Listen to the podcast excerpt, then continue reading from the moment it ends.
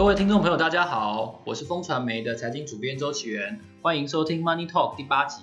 大家好，我是海咪，跟启源一起主持 Money Talk。那今天我们要讲的是，大家都知道上个礼拜、上两个礼拜，吴青峰刚办完在小巨蛋的第二场个人演唱会。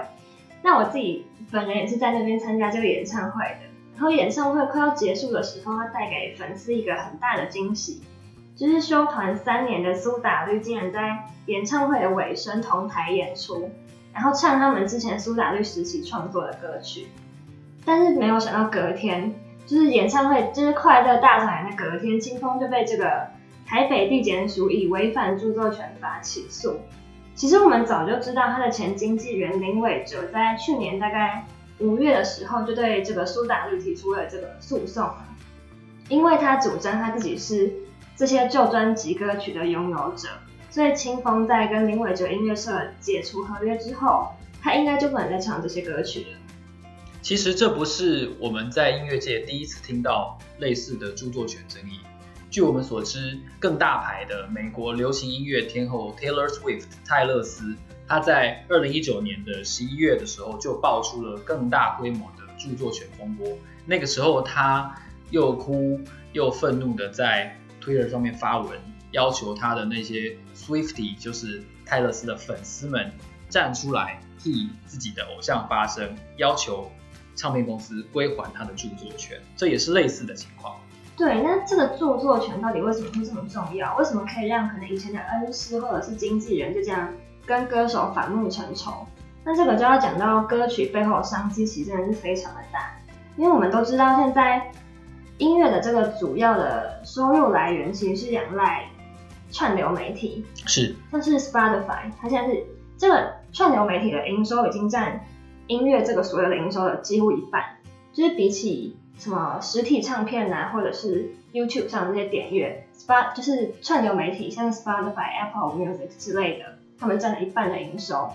那这些营收其实是这个算法是可能以 Spotify 为例好了，你点阅一万次，大概可以赚七十块美元，然后长期下来，大家就会有大家听这个音乐是有长尾效应的，你一次听起来没什么钱，可是大家一直点一直点，像泰勒斯他每一首歌大概就有一亿个点阅率，那这个商机其实很大的，一亿个点阅率就是至少七十万美元。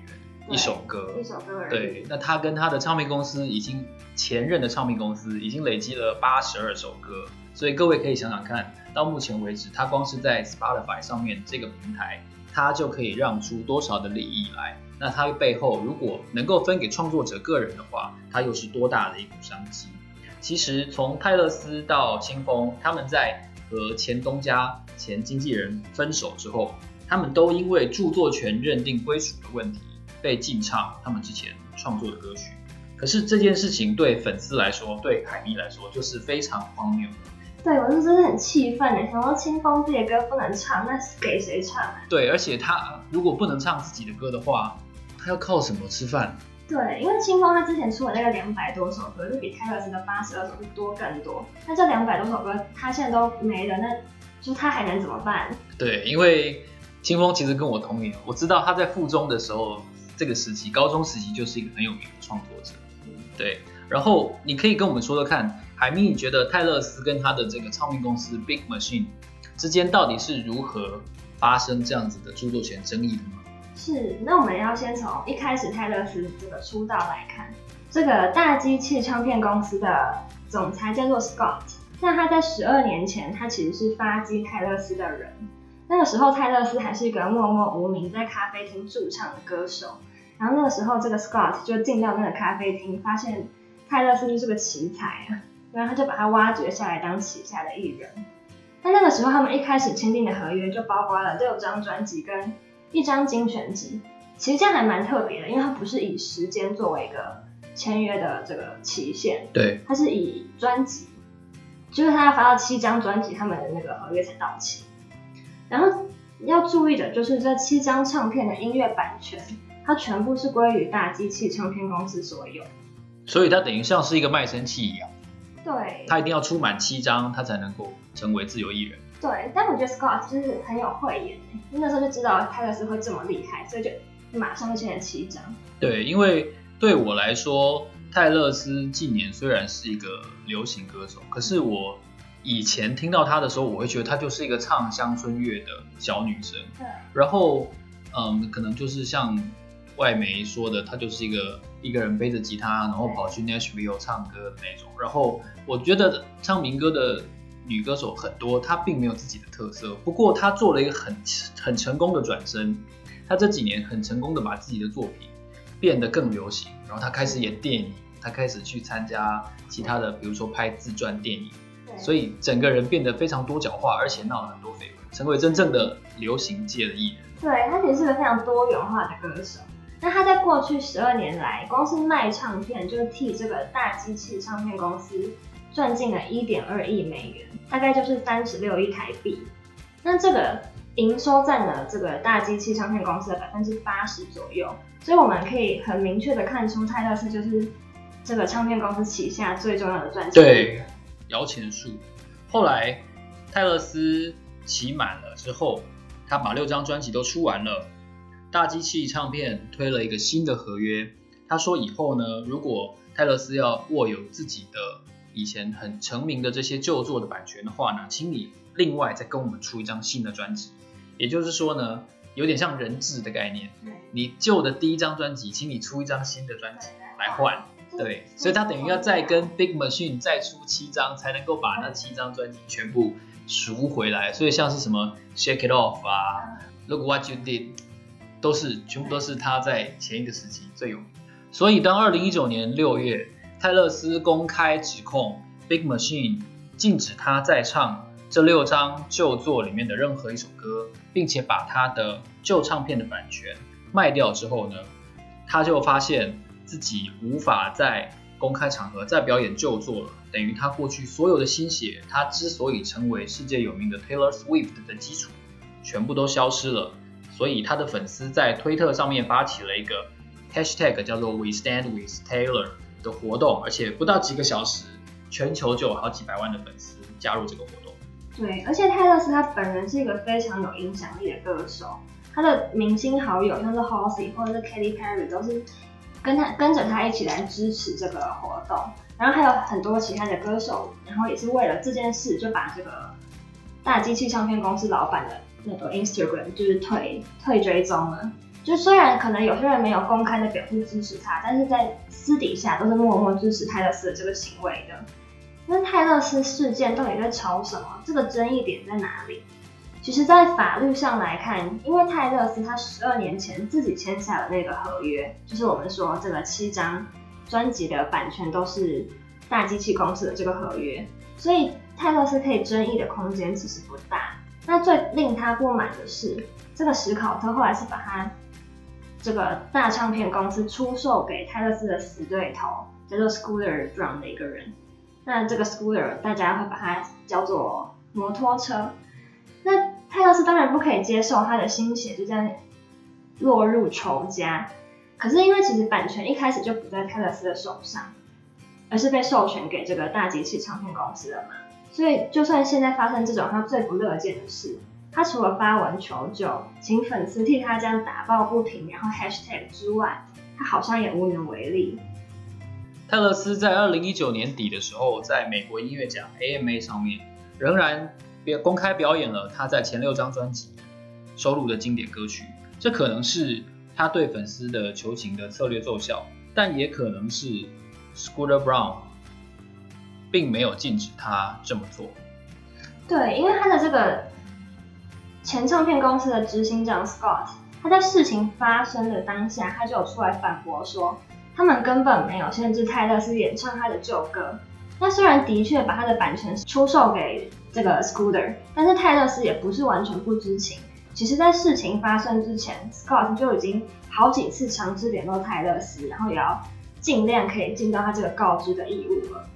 那这个 Scooter 旗下的 Justin Bieber 在这件事情发生之后，其实也有公开发文说。他们已经很努力的向泰勒斯表示诚意，可能是泰勒斯自己是不领情。对，泰勒斯的影响力到底有多大呢？其实我们从一个小小的例子可以秀出来哦，因为我们看他的政治立场，可以很明显的察觉出来，Taylor Swift 应该是一个支持民主党的人，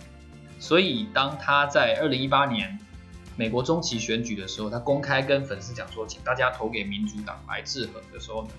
川普美国总统就很感叹的说：“哎，我对 Taylor Swift 的支持率大概下降了百分之二十五，而且他说我要把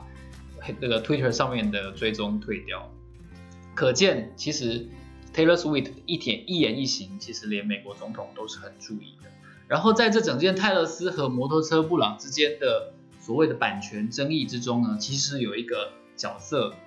是重要性越来越被凸显的，也就是私募基金。因为在这整个交易之中，美国以及全世界最大的私募基金之一凯雷，他也是少数股权的投资人。换言之，凯雷集团是泰勒斯六张旧专辑版权的一部分拥有者，所以在泰勒斯公开的求助宣言当中，他也公开的呼吁凯雷集团，希望他们以一个公亲的角色出来把这件事情摆平。是，对。那对创作者来说，他们的作品是他们的艺术，那个是他们的心血，所以他们一定不希望看到自己的作品这样就是被外人拿走。可是对经纪公司、对唱片公司来说，这其实就只是一门生意。他们根本不会在意版权卖给了谁，他只注意赚了多少钱。他不会管写歌的人是谁，他只在乎这个钱进到谁的口袋。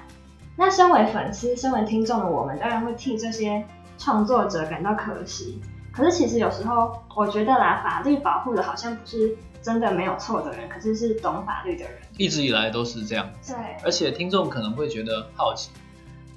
天王巨星、天后、流行乐的超级巨星。为什么会跟家大业大的私募基金扯上关系？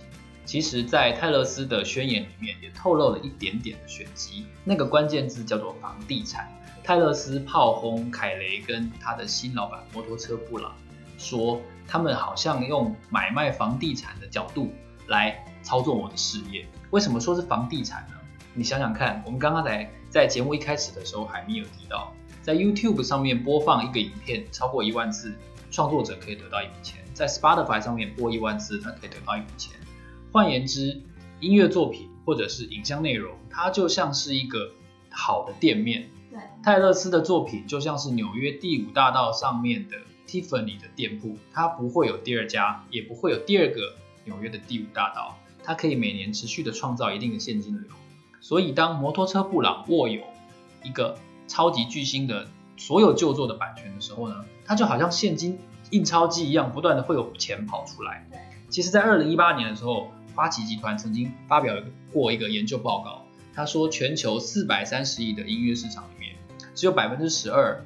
最终由创作者获得，而且这百分之十二还几乎都是演唱会办的。是，对，因为现在人们几乎没有在买唱片。你有，你最近一次买唱片是什么？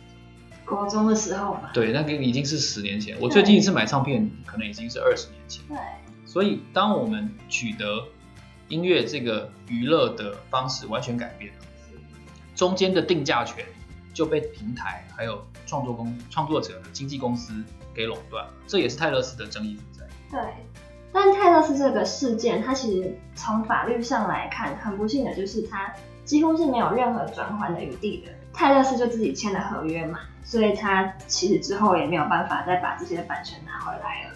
那从著作权上的判定来看，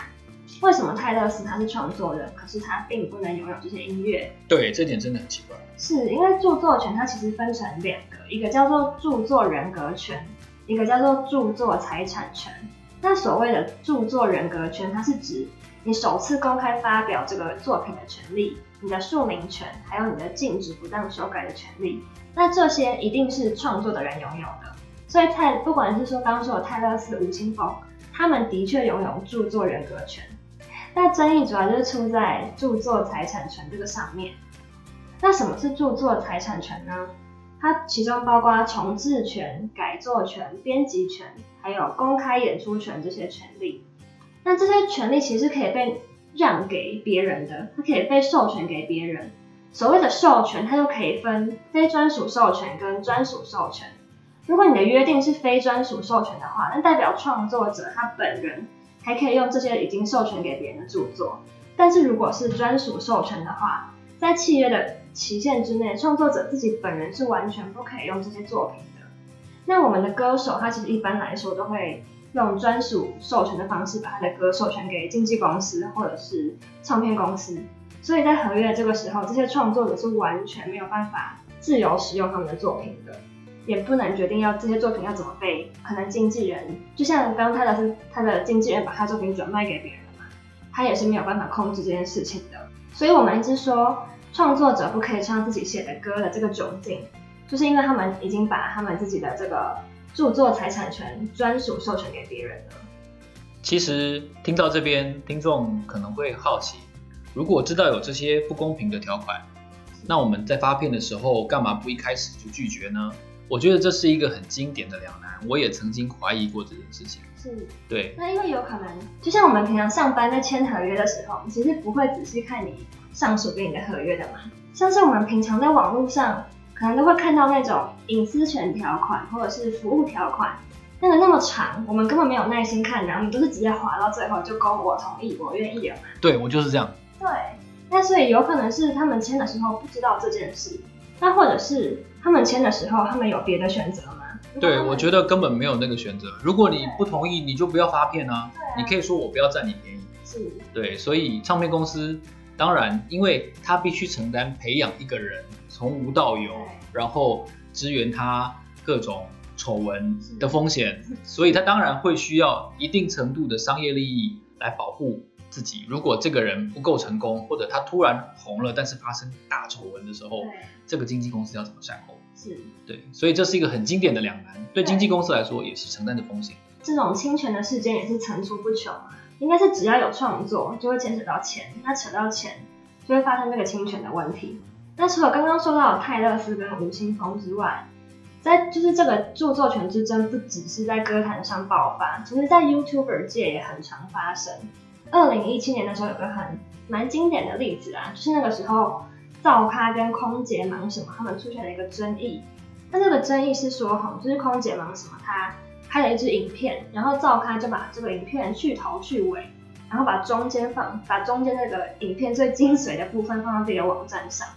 然后空姐忙什么看到之后，当然很生气啊，就发动自己的粉丝去骂造咖，造咖当然也是不甘示弱，说。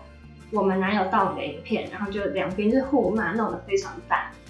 没想到这件事情的最后，竟然是因为空姐忙什么拍这支影片，是因为有这个第三方赞助，所以这个钱是第三方出的。也就是说，这个著作财产权是在第三方上面。但是第三方就是影片授权给造咖，只是空姐忙什么不知情，所以才会发生这个状况。那这个就跟刚刚讲的一样，他们创作者没有分清楚。他的著作权有什么？他以为著作人格权就是著作财产权，没有想到他根本只有人格权，但那个财产权完全是在别人手上的，他根本不能控制他的影片要怎么被运用。其实我们可以看出，从泰勒斯、吴青峰，甚至到香港的邓紫棋，他们都曾经和自己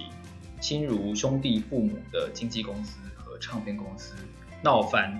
然后在词曲的表演上，甚至是邓紫棋的艺名 G.E.M，都可能不能再继续使用。所以著作权这件事情可不只是专属在音乐人身上，只要你有自己的品牌，只要你是个